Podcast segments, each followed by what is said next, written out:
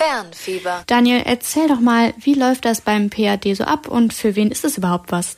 Ja, also der PAD richtet sich natürlich erstmal an Lehramtsstudierende und ähm, ja, verschickt äh, über diverse Programme eben Deutsche ins Ausland zum einen, um äh, ja, sie halt in bestimmte Fremdsprachenassistenzdienste zu stecken, aber auch in verschiedene Programme an Schulen eben, ähm, wo dann diese Leute Deutsch unterrichten, so wie ich. Aber der PAD holt eben auch Leute aus dem Ausland nach Deutschland, damit sie auch an deutschen Schulen für den kulturellen und sprachlichen Austausch sorgen. Mhm, und dich hat's ja jetzt nach Clifton Park im Staat New York verschlagen. An was für einer Schule hast du da unterrichtet und ähm, hast du nur Deutsch unterrichtet oder was gehörte noch zu deinen Aufgabenfeldern? Ja, genau. Also ich war an dieser äh, Central School ähm, in Clifton Park. Das heißt, dass es halt ein riesengroßer Campus mit den verschiedenen Schulformen gewesen ist. Also von Elementary School bis High School äh, war da alles vertreten. Ich habe hauptsächlich an der High School unterrichtet und auch an der Middle School. Ähm, so Klasse sieben bis neun in erster Linie. Zwischendurch auch mal ein paar Wochen Oberstufe, wie man hier sagen würde, zehnte, elfte, zwölfte. Ja, aber hauptsächlich halt in diesen etwas niedrigeren Klassen. Und ich habe Deutsch unterrichtet, wie du schon sagst. Und eben auch äh, Englisch von New Learners. Das ähm, es hat eben auch ein sehr ähm, ja, verbreitetes Programm in den USA, wenn man natürlich viel mehr Menschen mit ähm, Migrationshintergrund hat, viel mehr Schüler, die äh, erst kürzlich ins Land gezogen sind und entsprechend dann halt in der Schule erstmal die Landessprache erlernen müssen. Das war eben so ein Programm, wo ich noch mitgearbeitet habe. In anderen Fächern habe ich halt nur hospitiert. Es ging halt schon wirklich darum, im Deutschunterricht den äh, amerikanischen Schülern so ein bisschen unsere Sprache und Kultur näher zu bringen. Aber um Englisch zu unterrichten, braucht man wahrscheinlich schon irgendwie so ein Zertifikat, ein Sprachzertifikat oder muss Englisch studieren oder wie sieht das aus? Ja, genau. Also ich meine, bei mir war es quasi der Zufall, dass ich jetzt Englisch studiere. Das Programm richtet sich natürlich auch viel an Englischstudenten, äh, aber mhm. auch viele Leute, die eben Deutsch studieren und äh, Lehramt, die bewerben sich da eben auch, weil es ja um den Deutschunterricht geht. Jetzt bei dem INL, das war halt bei mir, wie gesagt, äh, mehr so, weil die Schule das eben angeboten hat und die mich da ganz gerne mit eingebunden haben. Ich habe da jetzt kein Zertifikat gehabt, aber ähm, ja, es war nun mal so, dass ich eben Englisch studiert habe, schon für ein paar Jahre. Mhm. Und wo hast du da gelebt in der Zeit? Ja, ich habe in einer Gastfamilie gelebt in Clifton Park, ähm, beziehungsweise in zwei verschiedenen Gastfamilien. Die erste Gastfamilie war dann leider doch etwas zeitlich sehr stark eingespannt und sehr beschäftigt. Und ähm, ja, das ist dann halt natürlich nicht so hilfreich, wenn man erstmal ähm, in eine neue Ortschaft kommt. Vor allem Clifton Park war ein Suburb. Da ist es jetzt alles nicht so vernetzt. Da braucht man noch immer ein Auto, wenn man irgendwo hin will. Und es ist auch nicht so einfach, neue Kontakte zu knüpfen. Von daher habe ich dann nach ein paar Wochen ähm, über die Schule eben eine neue Gastfamilie gefunden ähm, ja, mit der ich dann auch halt viel, viel mehr erlebt habe und die mir auch einiges dann da vor Ort zeigen konnte. Also hast du dich dann ähm, in der zweiten Gastfamilie gleich gut eingelebt oder gab es trotzdem noch irgendwelche anderen alltäglichen oder vielleicht auch nicht so alltäglichen Dinge, die etwas gewöhnungsbedürftiger für dich waren? Ja, nee, also als ich dann da eingezogen bin, ähm, lief's, sage ich mal, wie geschmiert. Also da ähm, habe ich wirklich viele coole neue Leute kennengelernt. Ich war in der Nachbarschaft auch direkt integriert. Die fanden das alle total spannend. Oh, da ist ein Deutscher, da müssen wir mal vorbeigehen. Da müssen wir auch mal fragen, zum Beispiel, ähm, wie das so aussieht aussieht mit ähm, Bier trinken zum Beispiel. Das war für einige ein sehr wichtiges Thema auch. Also was hältst du vom amerikanischen Bier? Was kannst du für deutsches Bier empfehlen? Und, Und? Ähm, ja, also da ähm, habe ich natürlich dann immer auch gerne auf das Kölsch verwiesen, was man da tatsächlich auch kaufen kann, lustigerweise. Und ähm, ja, darüber war es natürlich dann umso einfacher, neue Kontakte zu knüpfen. Im Vorfeld war es tatsächlich ein bisschen schwieriger, weil, äh, wie ich ja schon gesagt habe, Clifton Park eben ein Suburb ist. Es ist was anderes als die Großstadt.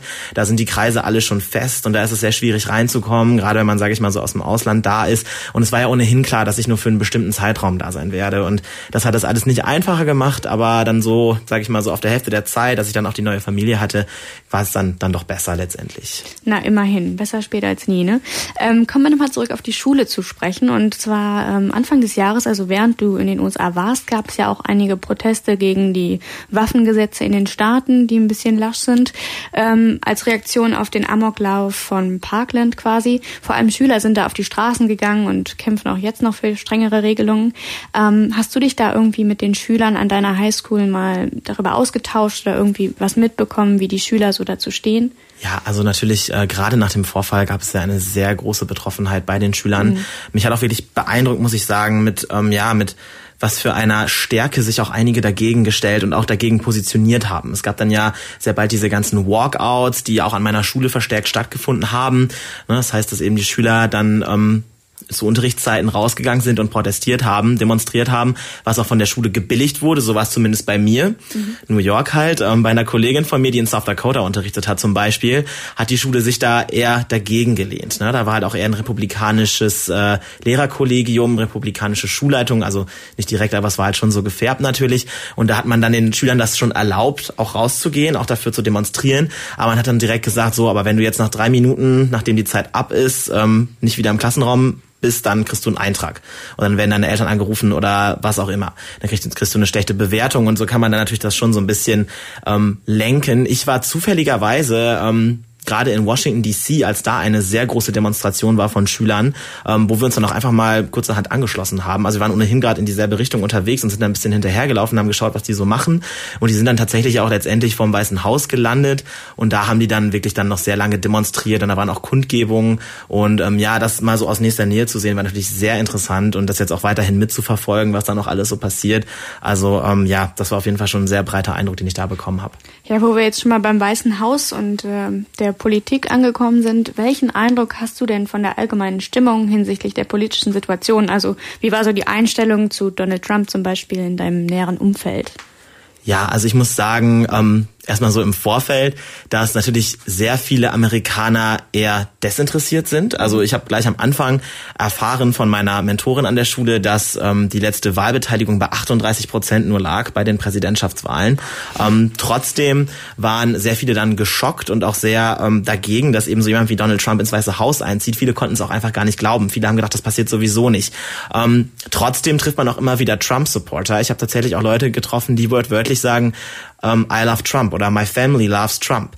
Und die dann auch wirklich so, also so augenscheinlich dahinter stehen, oftmals, was mir dann aufgefallen ist, wenn man näher nachfragt, so was hältst du denn von seiner Außenpolitik oder von seiner Wirtschaftspolitik oder ne, diese ganze Abschottung, wenn man da mal so drauf eingeht, kommt dann raus, viele sind gar nicht so informiert. Ähm, ich muss aber sagen, dass auch so die Leute, die man eher so als, sage ich mal, Demokraten einschätzen würde, also so splittet sich das Ganze ja auch irgendwie, ähm, dass sogar viele von denen halt sagen, na ja, ich meine, unser Kontostand ändert sich jetzt nicht dadurch, dass Donald Trump äh, Präsident ist. Es kann uns eigentlich relativ egal sein. Ähm, ja, auf der anderen Seite ist es aber eben auch so, dass viele ähm, sich dafür auch schämen natürlich und auch so die Außenwirkung hinterfragen. Viele haben mich gefragt, was denkt ihr in Deutschland darüber? Und ähm, ja, viele natürlich auch hoffen, dass er ähm, beim nächsten Mal nicht wieder gewählt wird. Also es ist ziemlich gespalten, würde ich sagen. Ähm, ja, aber du hast ja nicht nur viel Gesellschaftliches und Politisches mitbekommen, sondern deinen Horizont auch auf diversen Reisen während der Schulferien noch erweitert. Wo bist du denn zum Beispiel gewesen? Ja, ich bin äh, insgesamt in 24 Staaten gewesen. Wow. Das ist mein, eine Menge. Ja, mein eigentliches Ziel war eigentlich die 50 Staaten zu knacken. Aber gerade wenn man auf so Staaten wie Alaska und Hawaii schaut, kann man sich denken, in acht Monaten ist es nicht ganz so leicht. Oder sagen wir neun Monate. Ich hatte ja noch einen Monat am Ende quasi nur fürs Reisen. Ähm, ja, ich bin ähm, wirklich so in, in sehr vielen Ecken gewesen. Ich bin ähm, im Süden gewesen, so Florida, ähm, Georgia, Atlanta zum Beispiel ist eine wunderschöne Stadt. Mhm. Ähm, ich war an der Westküste für einen dreiwöchigen Roadtrip ganz am Ende. Ähm, ganz besonders gut gefallen hat mir dabei San Francisco, äh, aber auch die ganzen Nationalparks, also der Zion Nationalpark beispielsweise, ähm, sehr sehenswert, genauso der Grand Canyon, aber auch der Sequoia National Park mit den großen Bäumen. Also das alles hat sehr viele ähm, schöne Eindrücke bei mir hinterlassen. Und sogar Los Angeles, wo mir viele vorher gesagt haben, so, hm, nicht so cool, geh lieber nicht hin. Also gerade auch viele Amerikaner, mit denen ich gearbeitet habe über die Zeit hinweg. Ich muss sagen, ähm, hat mir dann doch sehr gut gefallen. Also gerade so dann so Hollywood und dann so Santa Monica, so am Strand und die Leute und so und diese offene Art. Also Kalifornien allgemein ist schon ein echt cooler Start, kann man sagen. Ähm, ja, ansonsten bin ich noch mit Freunden unterwegs gewesen von Houston nach Chicago, also quasi ein Roadtrip Cross Country, mhm. wo wir dann sozusagen sechs Staaten in einer Woche abgerissen haben. Das, diese ganze, dieser ganze Querschnitt, diese Vielfalt und diese unterschiedlichen Staaten nacheinander zu sehen, das war auch ziemlich cool. Und ich war auch noch eine Woche in Kanada. Wow, ich würde sagen, es hat sich gelohnt. ähm, ja, wenn du jetzt mal äh, auf das Gesamte zurückblickst, ähm, was ist wohl die wichtigste Erfahrung oder Erkenntnis, die du von deinem Aufenthalt mit nach Deutschland genommen hast? Ja, ich muss äh, sagen, dass auch wenn es eine Zeit war mit Höhen und Tiefen, nicht alles war einfach, es gab auch viele mhm. Schwierigkeiten, es gab auch viele schöne Momente, dass ich trotz allem sage, ich bereue es auf gar keinen Fall, vor allem, weil ich diesen kulturellen Austausch für sehr wichtig erachte und es jetzt auch mal für mich festgestellt habe, wie wichtig es wirklich ist, äh, mit Leuten in anderen Teilen der Welt in Kontakt zu treten, sich da auszutauschen und auch durch mal längerfristig so einen Blick auf eine Gesellschaft zu werfen. Ich sehe die amerikanische Gesellschaft sehr viel kritischer als vorher, mhm. ähm, gerade was so Dinge Dinge wie, ähm, sage ich mal, ähm, den sozialen Charakter angeht, Solidarität, Zusammenhalt. Das ist halt alles meiner Auffassung nach nicht so auf, ausgeprägt wie hier. Aber ich fand es gut, es so gesehen zu haben, wie es ist und ich auch so mir auch, das hat mir auch gezeigt, okay, es kann sich ja hier auch mal so entwickeln. Also ich meine, man kennt ja die sogenannte Amerikanisierung, die auch vor Europa nicht halt macht. Und es hat mir gezeigt, okay, nee, das will ich hier für uns nicht. Es war jetzt cool, das mal so zu sehen. Und es hat wahrscheinlich dort drüben seine Berechtigung. Aber für hier, nee, lieber nicht. Kölncampus.com